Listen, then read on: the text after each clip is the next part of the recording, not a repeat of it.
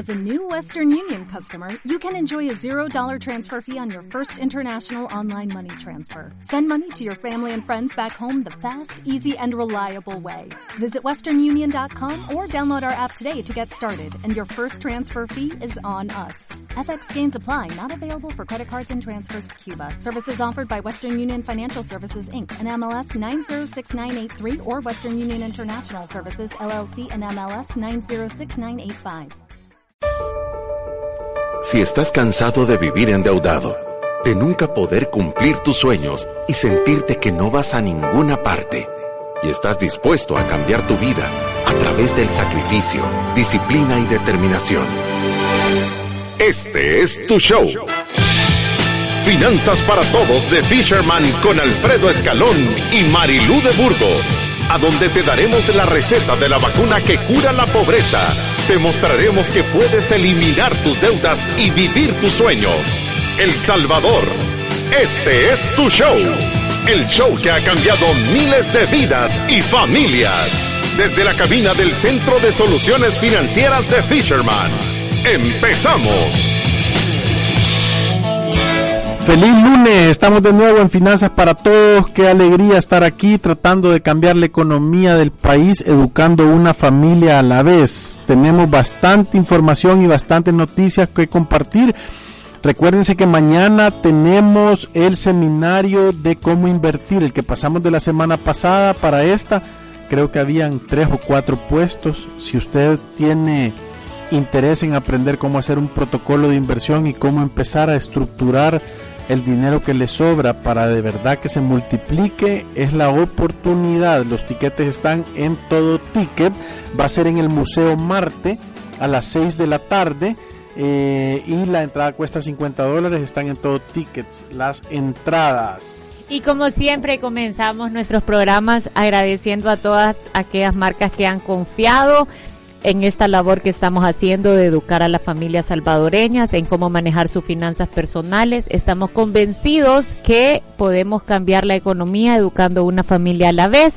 Y estas marcas son AFP Confía, Traffic, Mi Salud, que siempre les comentamos que es eh, un, un un sistema de salud preventiva, no es un seguro médico, pero sí tiene acceso a través de una membresía de 7 dólares mensuales a consultas ilimitadas y además hasta un 40% de descuento en algunos servicios como laboratorio, farmacia, exámenes médicos. Entonces, para las personas que quizás no tienen un seguro privado, a veces solo cotizamos el seguro social.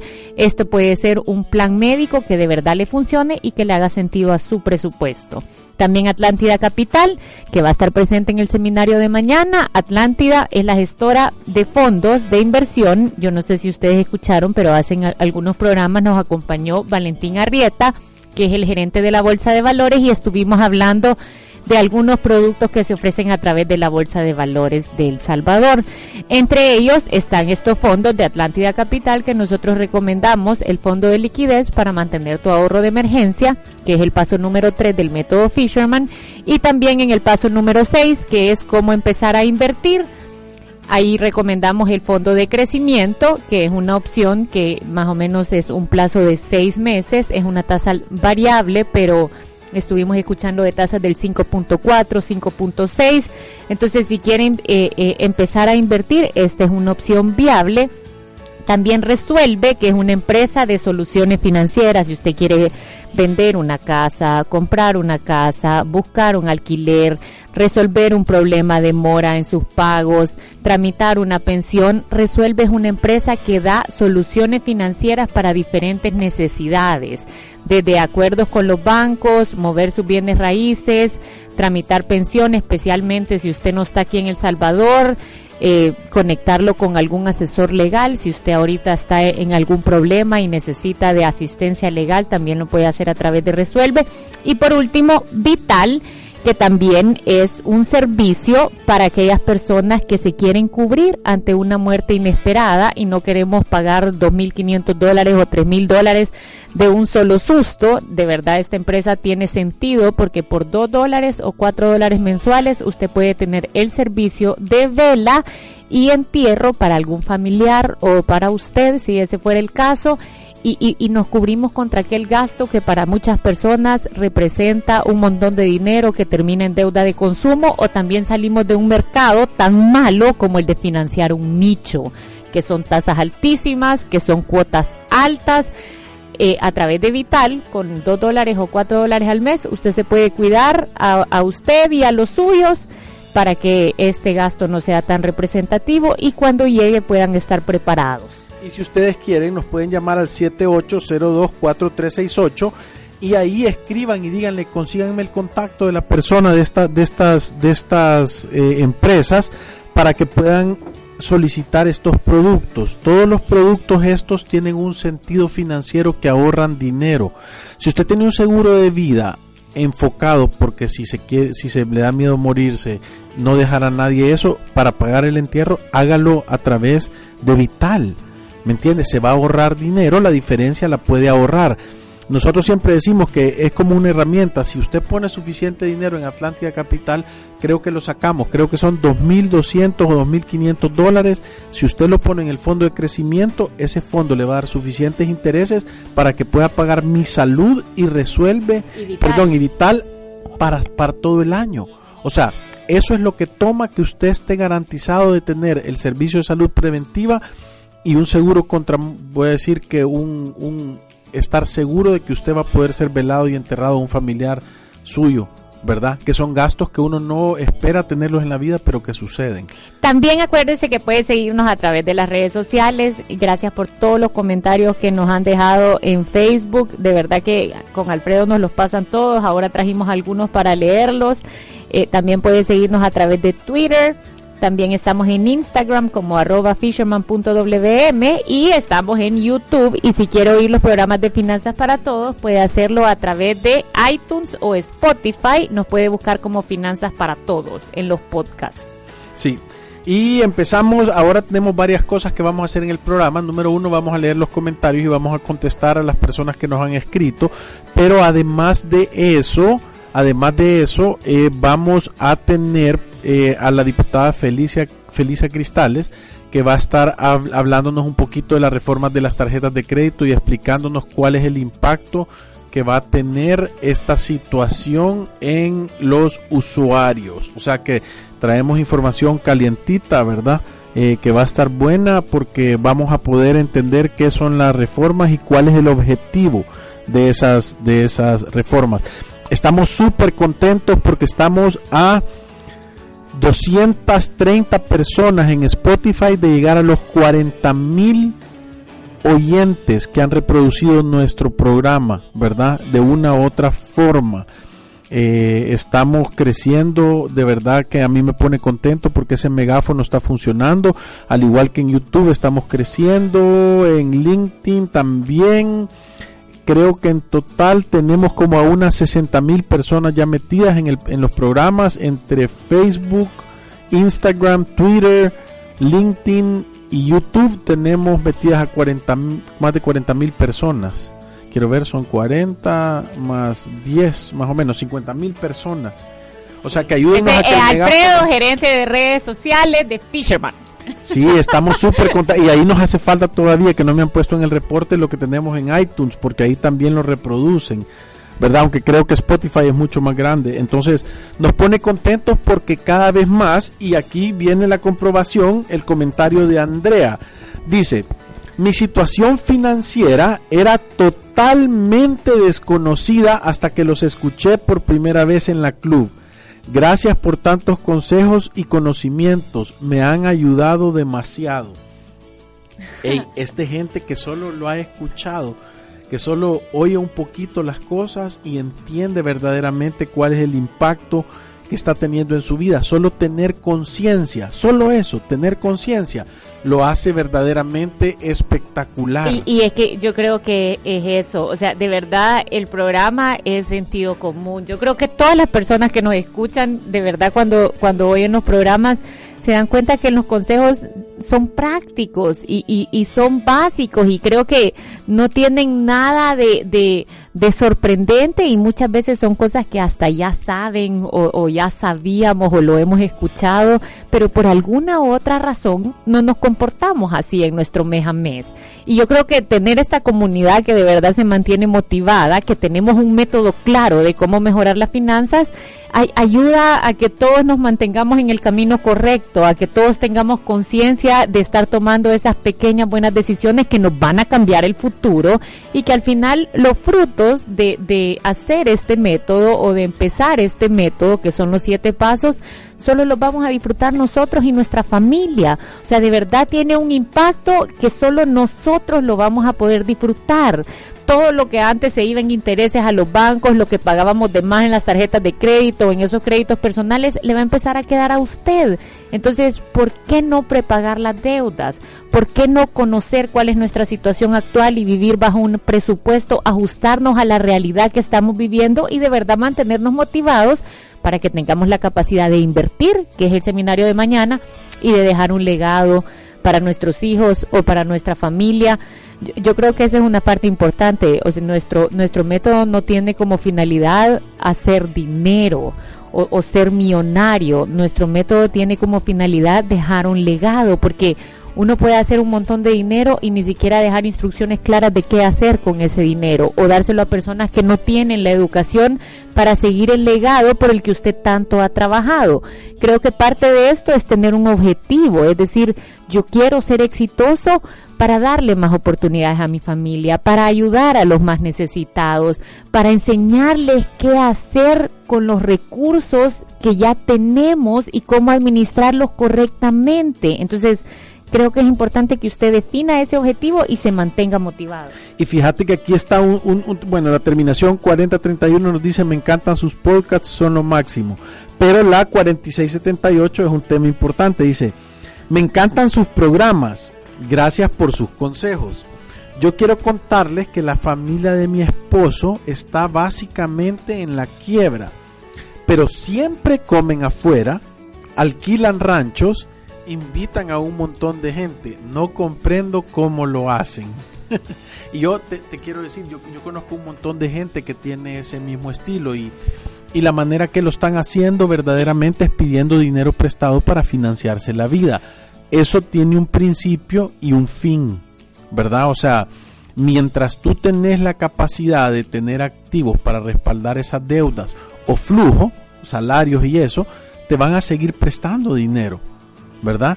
Entonces por eso es que puedes hacer eso, pero tarde o temprano esa es una bomba de tiempo que va a explotar porque es insostenible en el, en el mediano y en el largo plazo.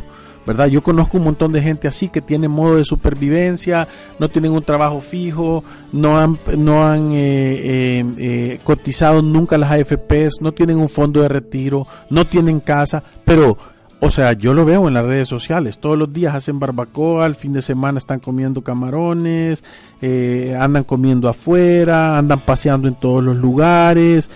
Y, y, entendés que es una es un vivir de momento en momento, es un modo de supervivencia, es lo que yo puedo hacer el día de hoy y no hay una planificación ni hay un ni hay un esquema para ver qué va a pasar más adelante, ¿verdad? Yo, no sé, porque a veces pensamos como que vivir bajo este método o hacer un presupuesto significa vivir apretado o estar limitado o no poder hacer un montón de cosas. Y, nosotros siempre tratamos como de quebrar eh, eh, ese, esa imagen que le hemos dado al presupuesto. O sea, yo, yo he tenido un montón de gente que yo me la encuentro cuando ando comiendo afuera y casi que me dicen, ajá, te cachamos gastando. Y, y ese, ese no es el mensaje que nosotros transmitimos. E, en realidad, vivir bajo un presupuesto lo único que significa es vivir de acuerdo a su realidad. Claro que, como dice Alfredo, 50 vueltas da el tornillo para adentro y 50 vueltas da el tornillo para afuera. Si su realidad ahorita es que por vivir arriba de sus posibilidades por los últimos años tiene una gran deuda de consumo que ir a prepagar, entonces su realidad por un tiempo va a estar apretada. Pero yo creo que hay que tener conciencia de que es solo un momento de nuestra vida. No es que vamos a pasar así siempre. No es que se trata el presupuesto de no salir a comer afuera, ahorrar todito el dinero, no divertirse, no tener membresías. No es eso. Es solo ajustarnos a una realidad y saber que si vamos a hacer este plan, la deuda de consumo no nos puede acompañar por el resto de nuestros días. Entonces lo vamos a prepagar, vamos a hacer un sacrificio que tiene un principio y que tiene un fin. Sí, porque es súper importante ese, ese, ese, ese, sentido de entender a dónde estoy parado y cuáles son las cosas que tienen más probabilidades de pasar para vos tener una estructura y un orden, ¿verdad? nosotros nos hemos dado cuenta de, de el problema que está sucediendo en que la mayoría de personas se siguen financiando su vida, siguen financiando su vida, siguen financiando eh, eh, las cosas que son de consumo que deberían de ser generadas a través del trabajo. Nosotros siempre lo decimos, la vida yo no me la puedo financiar, me la tengo que ganar y el nivel de vida o el estilo de vida que tenés debería de estar amarrado a tus ingresos. Y si tú querés un nivel de vida diferente, deberías de forzarte y trabajar más. Entonces, yo estuve con una persona el fin de semana y hablábamos y decíamos, yo no, no puedo entender cómo hay tanta gente que está en problemados, que, que vive en el solo viven del día a día, las decisiones son del día, de qué van a pasar ahora, de qué necesitan ahora, de qué pueden hacer y que no quieren hacer nada al respecto. E, eso es lo... Según una encuesta que hicieron de la Defensoría del Consumidor, era como el 55% de las personas que dijeron de que ellos preferían vivir el día a día y no preocuparse por el mañana, que hay después iban a ver cómo iban a hacer. Sí, y, eso es porque no se quieren enfrentar a la realidad, Le, nos da un montón de miedo a todas las personas, es normal. Eh, enfrentar un problema, ¿verdad? Por eso es que yo siempre paso diciendo que los problemas son bidimensionales, son bien altos y bien anchos y dan terror, pero, pero no tienen mucho fondo. Entonces, si uno se enfrenta a ellos, uno los puede derrotar y los puede traspasar rápidamente, pero la mayoría de las personas no quieren dar ese paso de enfrentarse con la realidad, porque saben que van a tener que hacer correcciones por un tiempo que son incómodas, pero no son eternas. No son, no son complicadas y no, y no toman un montón de tiempo, ¿verdad? Hacerlas. Entonces, cuando tú empezás, a, cuando tú tomas la decisión de hacer un cambio en tu vida y hacer esa disciplina de decir esto va a subir de prioridad y le vamos a empezar a echar ganas y vamos a empezar a tener este cambio, entonces hay oportunidad de que tu vida cambie y que no estés apretado, porque tal como lo decía Marilu, no es un tema de vivir apretado toda la vida, no, es de vivir en orden para poder vivir holgado toda la vida sí, yo, yo, yo creo que si tenemos conciencia de eso, por tu mensaje, o sea, por eso creo que nos hemos extendido tanto, porque no es la familia de tu esposo la que vive, la que vive así, son miles de familias que deciden no tener conciencia y vivir el día a día y gastarse todo el dinero que entra y ahí después nos preocupamos por el mañana. Y el problema de tener esta mentalidad que después quien se va a preocupar por vos mañana muchas veces son tus hijos y cuando les caemos encima a nuestros hijos porque nosotros decidimos no planificar, porque nosotros decidimos no tener un plan de cómo nos vamos a retirar y tener esta deuda de consumo que se nos sale de las manos, entonces empezamos de verdad a ver las consecuencias de nuestras acciones. Y tú pensalo así, si así se comporta ahorita la familia de tu esposo, ¿Qué crees que va a pasar cuando ya sean adultos mayores que no pueden muchas veces valerse por sí mismos? ¿Quién les va a pagar los gastos de vida? Entonces van a ser ustedes. Entonces yo lo que te dijera es, habla con tu esposo. A veces vale la pena quizás tener una charla de cómo podemos mejorar esta situación, cómo podemos planificar para adelante, porque es un tema cultural. Aquí las personas que no planifican generalmente esperan que sus hijos lo mantengan y, y cuando nosotros esperamos que nuestros hijos nos mantengan, le caemos encima a la siguiente generación y ellos se ven en la necesidad de dejar de planificar para mantenerle los gastos de vida a un adulto mayor y es un tema cultural. Nosotros lo hemos visto repetirse en numerosas ocasiones. Y, y, normalmente lo que termina sucediendo es que el primer, el, la primera herramienta para ese endeudamiento en, en deudas de consumo que solo va a servir para empobrecerte es la tarjeta de crédito.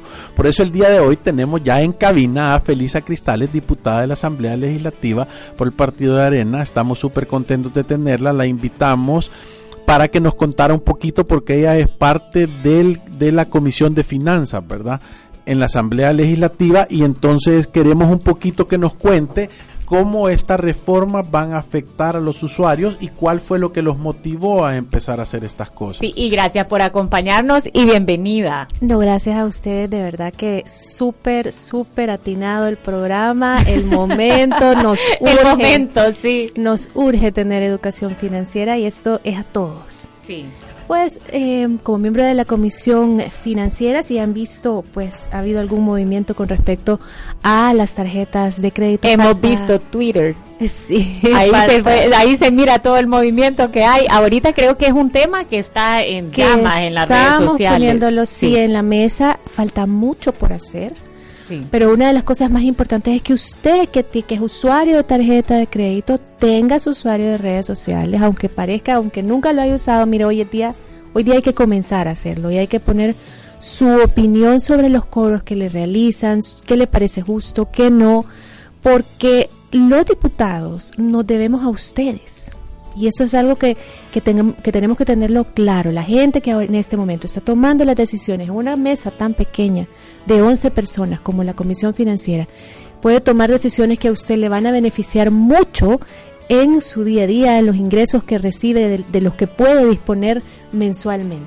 Eh, eh, me imagino, perdón, que, que todo, todos los temas que pasan a la Comisión Financiera eh, o sea, específicamente estos de tarjetas de crédito, lo que tratan de regular con esta iniciativa de ley, que entiendo que es la que se va a evaluar, es algunos cobros que parecían injustos o que caían en el anatocismo. Exacto. En este momento ya, ya las propuestas ya están aprobadas. Uh -huh. ¿Qué, es lo que, ¿Qué fue lo que motivó eh, en, en, en específico mi propuesta? Ya habían propuestas anteriores en la comisión, pero cuando recibimos a la Dirección de, de, Protección al Consumidor nos decía que con la reforma que se estaba planteando inicialmente, que era la reforma del diputado Martel, no solventaba el origen técnico de eh, los reclamos que se estaban dando, porque básicamente se estaba dejando igual. Uh -huh. Estábamos hablando de, por ejemplo, términos como saldo o cuota, como base para calcular el interés cuando todos sabemos que bueno el saldo total el saldo del pago mínimo o la cuota mínima que usted paga ya incluye intereses Correcto. y de esa manera se estaba realizando no en todos los sistemas pero sí en la mayoría de sistemas de tarjeta de crédito ¿A qué tipo de interés me refiero? Al interés moratorio, cuando específicamente cuando la gente cae en mora en aquel momento el interés moratorio actualmente, porque he de comentarles que las instituciones bancarias pidieron un, un vacatio hizo un poco más largo de 30 días para poder ajustar sus sistemas a todos estos nuevos cálculos. ¿Qué es lo que va a pasar? En, está hecha en dos aspectos. Una, eh, que la, el interés moratorio sea de la parte de capital en mora, del pago mínimo exclusivamente, y que cuando existe un recargo por mora, que algunas instituciones prefieren tener un recargo por mora fijo, es decir, cuando el incumplimiento de pago o el pago tardío le hacen un cobro al día siguiente de 50 dólares, algunos 40, otros de 20. En algunas financieras incluso esos cargos se hacen eh, diarios y eso va aumentando y problemando muchísimo más. Muchísimo. Muchísimo. Es que, sí, yo, yo creo que una persona cuando se atrasa en su tarjeta de crédito es que ponerse al día es, es, es, es un me dice, reto. No tiene idea cómo la gente se me acerca y me dice, sabe que yo me he tardado tanto tiempo en salir y no solamente tocan el tema de el, el el, el, cobro por pago tardío que aumenta, duplica la cantidad que deben, o, o por ejemplo, usted debe 5 dólares, usted no gastó mucho con su tarjeta, había 10 dólares, pero el cargo es de 40, ya el día siguiente sí. es de 50 dólares. Claro. Eso ya no se va a poder. Eso es uno de los beneficios que tiene. El pago tardío ya va a tener que ser tratado exactamente como un interés. No puede registrarse como compra y no puede ser mayor del 5% del capital. Exactamente o sea, como el interés moratorio. Sí le va a dar a las personas la oportunidad de agarrar otra vez las riendas de esa deuda y decir yo la voy a prepagar y voy a salir de sí. esto, ¿verdad? Sin necesidad de caer en esos atrasos larguísimos porque yo he visto personas que cuando dicen quiere ponerse al día con su tarjeta, paguen 1.700 dólares, o sea, una, barbaridad, ¿verdad? Y, y, y, es exactamente por eso, eso se ha ido inflando rápidamente. No, y vos decís, yo no he logrado pagar las cuotas del mes, ¿cómo me voy a poner al día con todo de un solo? Pero yo, antes que eso, Felicia, yo quería preguntarte, eh, ¿Quién es la comisión? ¿Quiénes componen la comisión? ¿Cuánta gente hay y quiénes son los miembros de esta comisión? El de presidente de la comisión es Francisco Merino. Secretario de la comisión es Javier Palomo. Eh, relator, si no me equivoco, Francis Habla. Sí. Y eh, dos, dos, Rodolfo Martínez del FMLN y Margarita López del FMLN. Y de Arena estamos de vocal eh, su servidora, Rosy de La Paz, Rosy Romero, Rosa María Romero y el diputado eh, Hernández de San Salvador, Andrés Hernández. Y entonces solo para entender, cuando alguien mete, voy a decir que yo quisiera hacer una una solicitud para hacer una iniciativa de ley o que revisaran algo, o sea, entra a la ventanilla de la asamblea y después es pasada a la comisión para evaluar. Así mismo es. Y ustedes evalúan si va a ir a pleno para votación o no comienza un proceso. Cuando llega un, un proyecto de ley que va para la comisión, para cualquier comisión, la comisión retoma el proyecto o las reformas que llegan y se comienza una consulta. Ahí es donde se da la consulta abierta que muchas personas al llegar la propuesta dicen, pero no ha sido consulta, no, pues es que para eso es la comisión, para consultar toda propuesta. Por ejemplo, en este caso que venían las de las de mm, tarjeta de crédito, por eso llamamos a la Defensoría del Consumidor, a representantes de Avanza también tuvieron su oportunidad de, exponer. exponer y de dar su, su opinión sobre el caso. En ese momento eh, es como el momento para consultar, para hacer las reformas, para incluso eh, volver a redactar alguna reforma que sea ese es el momento. Es como es como una mesa de trabajo digamos. Buenísimo. Mira, nos queremos poner a la orden porque nosotros tenemos un estudio bien grande, tenemos como unas 50 mil encuestas, vea Marilu, de la situación financiera de las personas, lo entendemos perfectamente como Fisherman y cuando quieran consultar estos temas, pues estamos a la orden para ver la parte técnica, ¿verdad? De, de, de eso.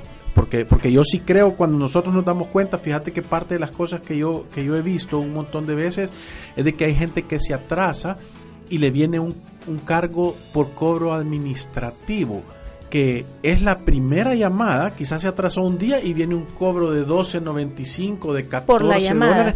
Y entonces vos decís, es que no hace sentido. O sea, eh, hay, de, lo que yo he logrado eh, observar en cuanto a tarjeta de crédito específicamente, ah, hay varias, varios términos que son como un, un, disfraz, como un término que por no cobrarte, por no decirte lo que te estoy cobrando, le voy a poner otra palabra.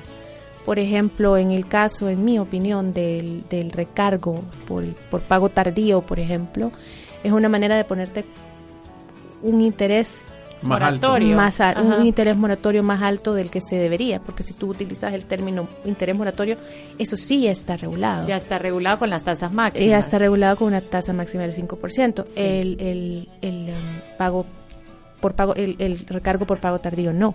Lo que sí tenemos que tener en cuenta es que este vacío del recargo por pago tardío es algo que tiene toda la ley del sistema financiero. O sea, posiblemente lo están cobrando empresas personales y lo están cobrando de la misma manera, cosa con la que sí me comprometo a, ingresar esa propuesta para homologarlo en todos los tipos de créditos.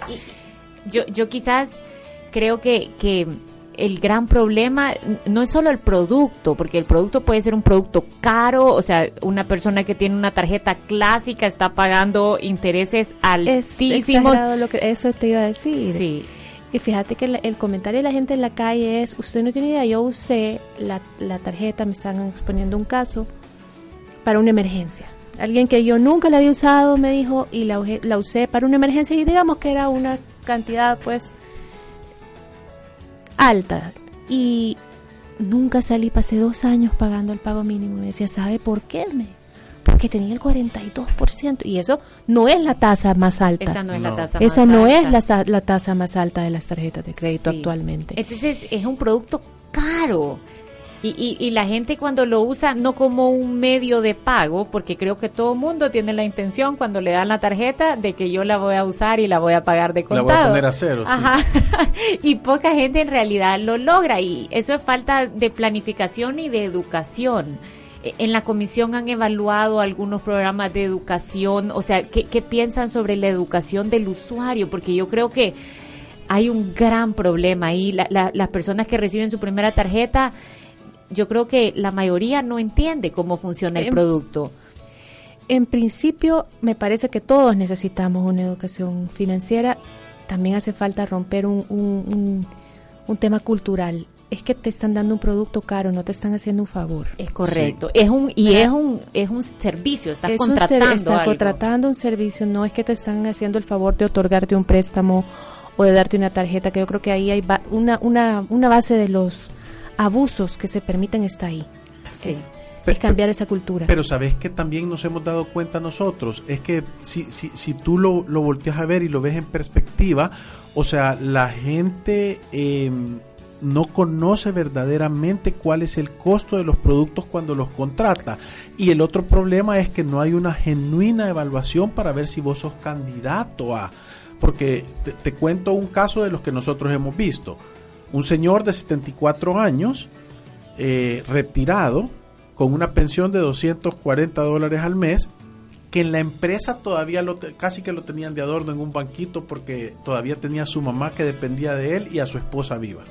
¿Verdad? Entonces, él tenía 440 dólares al mes de ingresos porque le estaban pagando entre los dos, entre su, su, entre su pensión, y, y, eso eran 440 dólares y tenía aprobada dos tarjetas de la banca por 1.500 dólares cada una. Obviamente las topó, ¿verdad? Pero, y, el endeudamiento era imposible de cubrir para él. Es, totalmente. O sea, no hay manera. Yo, no, yo no, nosotros, como yo se lo digo cada rato, se lo he dicho a mis amigos banqueros, que tengo algunos, eh, bueno, ellos de mí, no sé si yo de ellos, pero pero yo les digo, yo no soy banquero y ese no te va a pagar nunca. ¿Cómo se lo diste? ¿Cómo llegaste a este punto? Y claro, la estructura de ley está bien hecha porque los dos primeros salarios mínimos son inembargables. Cuando nosotros le decimos no te pueden hacer nada. No, o sea, no, no, no, no le, tú no lo vas a poder pagar y no te van a poder hacer absolutamente nada, pero la, la conciencia de pago aquí es altísima y el señor se está muriendo casi por, por esta situación. Porque no puede pagarlo. Correcto porque hay una cultura, hay cultura de pago. Nosotros sí vemos que en El Salvador hay la gente quiere pagar y se preocupa porque no paga sus se Preocupa. Una de las cosas también muy importantes que he logrado identificar sobre este problema es que, bueno, primero la gente solo agarra las cosas. Sí, sí. Es, es lo que te digo, no ve, no verificamos cuánto nos están cobrando, cómo nos están haciendo los cobros, llegan los estados de cuenta y la gente se comienza a preocupar, pero no ve lo que le están cobrando, no agarra el estado de cuenta, es muy poca la gente que dice voy a ver mi estado de cuenta, voy a ver si los cobros me los están haciendo como me lo dijeron cuando, cuando se acuerda de que le dijeron cómo le iban a hacer los cobros. Sí, Porque también a la hora de firmar el contrato, sea cual sea el, el producto que esté usando, no lo lee, no sabe eh, si le explicaron de viva voz cómo le iban a cobrar, no se acuerda. Entonces, eso es una, una de las principales eh, culturas que tenemos que cambiar. No es un favor. No es un favor. No es un favor, es un servicio. Es como que usted vaya. Está comprando un producto. Está comprando un producto. Es como que vayamos a comprar a un almacén, que queremos que nos den el, el mejor producto. Yo veo que todos, cuando vamos a comprar hasta el súper, nos fijamos que que todos nos lo den como, como lo queremos. y pregunta básica, ¿cuánto, ¿cuánto me va a costar? ¿Cuánto me va a costar? ¿Qué beneficios me va a traer? ¿Qué significa ¿Estoy de acuerdo o no estoy de acuerdo con este coro? Pero no lo estamos haciendo con este tema. Y todavía a mí me preocupa incluso escuchar discursos de diputados en la comisión como que si fuera un favor. No, y yo lo he visto, mira. no, no lo es. Y, fíjate que yo, parte de las cosas que nosotros siempre hemos dicho es que yo, yo creo que una reforma que fuera espectacular fuera decirle, vamos a cobrar un impuesto a la utilidad de las tarjetas de crédito que esté destinado para hacer educación financiera, pero que no la puedan hacer los bancos, porque entonces ese es su favor, claro. ese, es como eso es la oferta educando a la demanda. Es correcto. y yo, yo volteo a ver y yo digo que eso es como que como que la gente que hace los cigarros te esté dando consejos de salud para los pulmones. ¿Me entendés? O sea, no te va a decir deja de fumar, te va a decir y, yo, ojo, las tarjetas de crédito deberían tener una calcamonía de gente de familias destruidas, así como en las cajetillas de cigarro, ¿verdad? Que te dice, si ocupas esto, tenés una gran posibilidad si de morir. Mal, si lo ocupas mal, eh, hay, hay una consecuencia real. Ajá. Yo, yo, fíjate que yo, antes de estar en Fisherman, trabajaba en un banco y estuve ahí, un, bueno, varios años. Y, y en esa oportunidad... Yo digo que estaba en el lado oscuro de la fuerza, la sacamos. y, y, y, de verdad, o sea, yo sí puedo dar fe de, de lo que tú compartís, porque yo me acuerdo cuando sacábamos, por ejemplo, una nueva tarjeta de crédito si es que la gente te estaba llamando solicitándotela, o sea que por favor, y, y, cuando no se la daban era y puede por favor volver a ingresar la solicitud para ver si me sale. Hoy que lo veo de este lado digo, Dios mío, o sea, de verdad es tan bueno el mercadeo que, que nos han hecho sentir que nos están haciendo un favor. De todos los créditos que yo vi desembolsados, te puedo decir que fueron 500 o, o más dos personas, quizás o tres personas se tomaron el tiempo de leer el 100% del contrato y de hacerte preguntas como ¿y cuánto cuesta el seguro? Mire, ¿y este seguro yo puedo traer mi propio seguro? Nosotros tratamos de educar a la gente en, en, lo que tú decís, en, en, quitar esa mentalidad de que te están haciendo un favor, porque desde el crédito hipotecario que uno contrata hasta la tarjeta de crédito, cualquier producto que ellos te ofrezcan es un servicio y tiene un costo y hay muchos costos que también son negociables o por lo menos podés ir a comparar también en otras instituciones si hay algún ahorro entre uno y otro, porque sí los hay. Entonces yo creo que la gran apuesta está en la educación.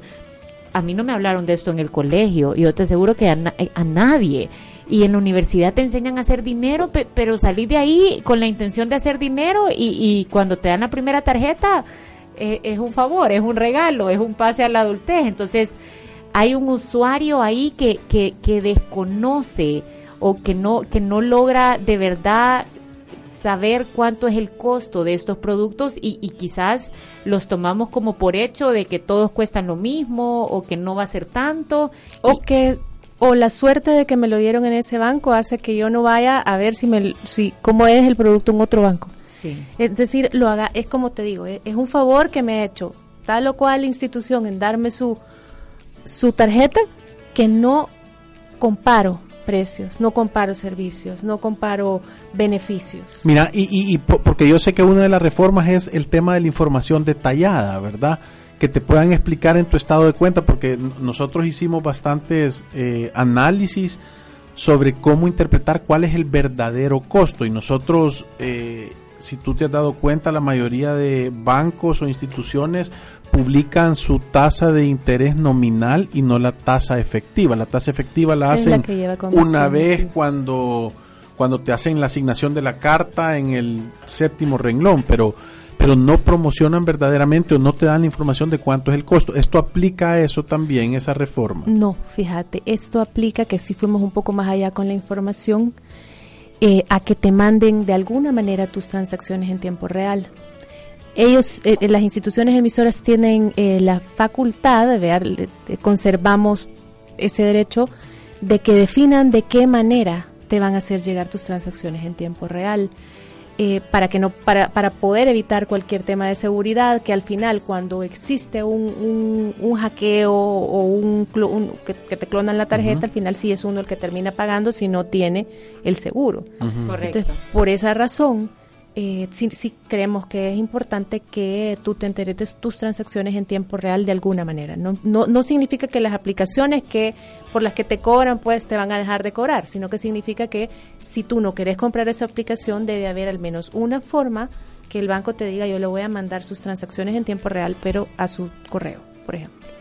De eso se trata. De esta reforma, si querés, eh, lo comentamos después de la entrevista y podemos ver que podemos hacer todavía, porque si nos quedamos con el compromiso y además con, con, mucha eh, ansiedad de la población usuaria de tarjetas de crédito, no solamente con este tema, sino que también con el tema de, de las membresías.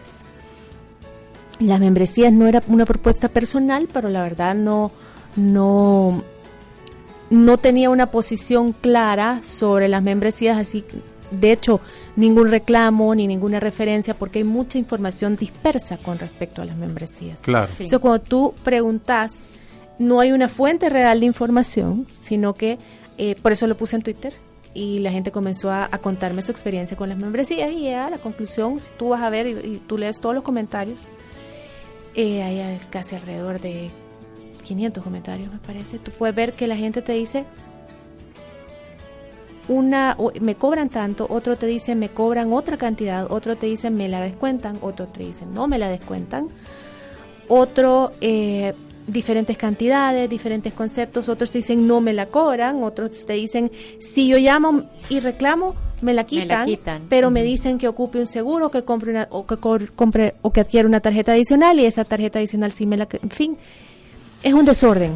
Sí. En realidad es, un desorden. Es que es que es una es la agresividad de, de la venta, hay una competencia ahí y, y ahí mira, yo, yo, yo, yo, yo me voy también del lado de los ejecutivos porque yo pasé también por ahí y, y, de verdad es una presión por generar una venta y muchas veces en esa venta puede que no sea la finalidad del banco, puede que no sea esa la forma en la que el banco quiera hacer negocio, pero muchas veces los ejecutivos por alcanzar esa meta, por cumplir con lo que nos pedían. Sí, entonces caes en ese juego de tiene que tomar este producto también.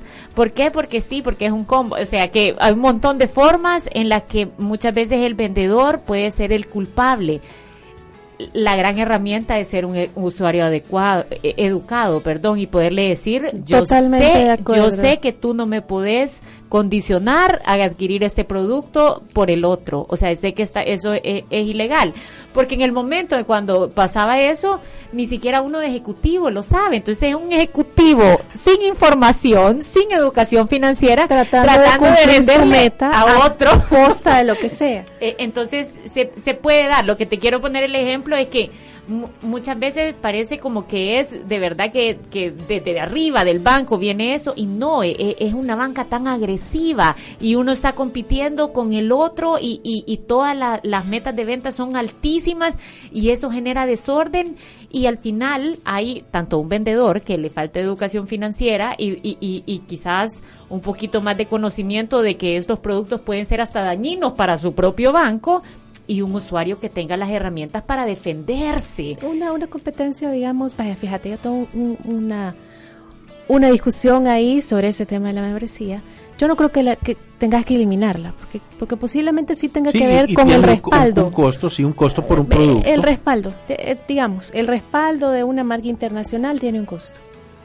Em, no estoy de acuerdo en la forma en la que se cobra, porque cuando te la cobran si a ti te dicen, para adquirir esta tarjeta, usted tiene que pagarme esta membresía, eso se llama eh, comisión por otorgamiento y eso está prohibido. Sí. No, no puede haber una comisión. No, no es así cuando la gente te dice, bueno, si no la quiere, que no, si no quiere la membresía, que no agarre la tarjeta. Eso no se puede. Porque es decirte, yo te voy a dar un crédito, te voy a cobrar por el dinero que te voy a cobrar, pero aparte me tenés que pagar por darte el crédito. Claro es como es como las comisiones de desembolso verdad que sí sí sí sí absurdo sí, sí, si te lo va a dar o sea por qué me vas a cobrar si eso es parte inherente en el proceso pero esa eh, o sea cuando salió esa ley solo le cambiaron nombre pues y entonces ahora se llama estudio de administrativo. hay muchos conceptos que son así. Eso es lo que sucede en este caso con la con la membresía. Es un cobro por otorgamiento pero te le dicen que es una membresía para no decirte lo que realmente es ¿Qué pasaría si tú dijeras la membresía es opcional? La membresía debe de obedecer a los beneficios que te da. Si, usted, si la persona te dice, mire, yo no quiero membresía, bueno, entonces no va a poder comprar por internet. Ah, le quitamos el priority. tú no vas a tener la plataforma Visa, sino que vas a tener los cajeros del banco que te lo esté emitiendo. Que la gente tiene una opción. Eso mismo te genera una competencia, pues, sana. Que alguno te va a decir, yo voy a cobrar 40 dólares de comisión, pero le voy a dar todo esto. Y otro va a venir y te va a decir, yo le voy a dar 20 y le voy a dar todo esto. Y otro te va a decir, yo no voy a cobrar nada y le voy a dar todo esto. Una competencia sana. Sí. Pero en este momento que es obligatorio y que usted o paga o paga, eso es una manera de disfrazar el cobro por otorgamiento. Y así hay más conceptos que te aseguro que si nos ponemos a revisar la ley vamos a encontrar varios. Se nos quedó cortito. Se nos quedó súper corto, ya estamos con la cadena de Asder en la nuca y está Saúl volteándonos a ver, ¿verdad? Pero nos encantaría, nos encantaría poder, poder, poderte invitar eh, para adelante para seguir hablando. Creo que es un tema súper importante. Nos encantaría tener más miembros de la comisión, ¿verdad? Para ver eh, eh, el, el objetivo real. Nosotros hemos visto en primera mano el sufrimiento que esta falta de educación, eh, con esta falta de regulación, eh, pasa en la familia salvadoreña. Es real, no es, no, no, yo, yo siempre lo digo, nosotros no estamos en contra de absolutamente nada más que de los abusos o de cosas que de verdad no son, no, no, no traen desarrollo al país, ¿verdad? Estoy segura que, que ustedes están conscientes, ¿verdad? De, de lo necesario que regular en este tema, de decirles que cuando se iba a crear la ley de tarjeta de crédito de cero, la legislatura pasada, o por ejemplo la, la ley contra la usura, la legislatura pasada había una serie de amenazas de que íbamos a poner en riesgo un sistema estable. No. Tenemos que saber que sí se trata de un sistema estable, ¿verdad? y que de eso como país tenemos que reconocer la responsabilidad con que el sistema actúa, pero tampoco podemos poner, permitir que un sistema estable ponga en riesgo la estabilidad económica de todo el país Claro. por cobros indebidos. Tenemos que regular. Y, y entramos a regular en diferentes eh, cuerpos de ley y no pasó nada. Fíjate que después de la creación de la ley contra- de las tarjetas de crédito, se vendieron Sí, más. no ha pasado nada. No, No pasó, pasó nada, na- sí. absolutamente nada. Sí, vale la pena. Es que hay que ordenar. E- Es una gran apuesta a la educación y a la Y a regulación. La regulación. Sí, gracias por acompañarnos. Oíste, de verdad que fue un honor tenerte aquí en el programa. Eh, Creo que to- todo lo que nos has dicho de, eh, de verdad le sirve a las personas para entender lo que está pasando y para que sean personas informadas. Y- Y, y- como nosotros decimos, no son necesarias, o sea que también se puede ahorrar no teniéndolas si usted así lo decide. Entonces, cre- creo que es un tema que, que, que le ha servido a muchos. Y sin duda, ya que esto ha pasado, va a ser más barato para las personas que están en ese plan de prepago a las deudas porque deberían de cobrarles menos. Al menos eh, si usted está en una institución que solía ver un cargo por pago tardío, eso ya no lo va a ver y su interés moratorio va a ser un poco más bajo también porque eh, no se lo van a estar cobrando de la cuota sino del capital. El mensaje, cuando le, le pase una cosa así, le cobren, vaya y pregunte por qué son los cargos adicionales, siempre. Hay que estar pendiente Sí. de su estado de cuenta. Si ya la tiene, hay que cuidarla, que no se vaya a hacer ningún cobro indebido. Y, y solo la, la- la última, tal vez porque se me acaba, perdón, es qué sucede si encontrás un banco pasándose esa ley. O sea, ¿cuál, ¿cuáles son las consecuencias? ya son faltas graves. Hay falta, por ejemplo, el tema de cobrarle, eh, de registrar esa compra o de cobrar interés sobre la compra, sobre el, el, el pago extemporáneo o de cobrarlo arriba del 5%, ya es una falta muy grave que ya conlleva multas que ya están estipuladas por la ley. Perfecto. Ya usted puede perfectamente acudir al, a la Defensoría del Consumidor y ya ellos de oficio pueden actuar, que era lo que nos venían a decir. No tenemos una manera de defenderlos porque la ley dice que será de la cuota, no especifica que del capital, Sí. el recargo por, por pago tardío es total, era totalmente libre, que como te digo, es una deuda que todavía tenemos porque Sí. posiblemente en otros créditos también lo están haciendo. Buenísimo. Perfecto, gracias, oíste. Gracias y a aquí nos vemos el miércoles y nos vemos mañana en el seminario de cómo multiplicar tu dinero. Ya Saúl me cortó. Adiós. ¡Salud!